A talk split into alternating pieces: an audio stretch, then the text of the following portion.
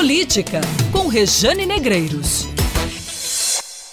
João Azevedo não só prorrogou a quarentena por mais 15 dias aqui na Paraíba, como proibiu a realização de carreatas e passeatas. É o mais claro exemplo do poder de polícia do Estado em nome da segurança contra dois inimigos.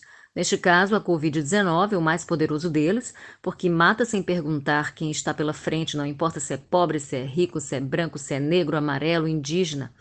Em segundo, aqueles que teimam em quebrar a barreira do isolamento, se transformando num grande risco para a saúde da população.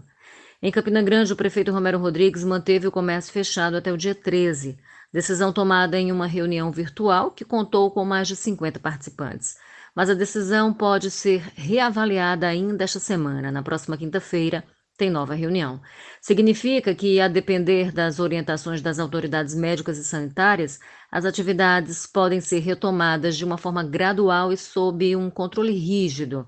Romero já dá sinais de que pende mesmo para esse lado, tanto que a partir de hoje, a pedido dele, 32% dos ônibus da cidade voltaram a circular, atendendo, claro, um pedido anterior das empresas de transporte coletivo. É o prefeito de Campina entre a cruz e a espada, tentando atender a dois senhores. Preciso lembrar que já há aglomeração normalmente com a frota rodando integralmente, né, com 100% dos ônibus. Avalie com esse desenho, bem arriscada essa decisão. Em João Pessoa, Luciano Cartacho segue com as medidas restritivas.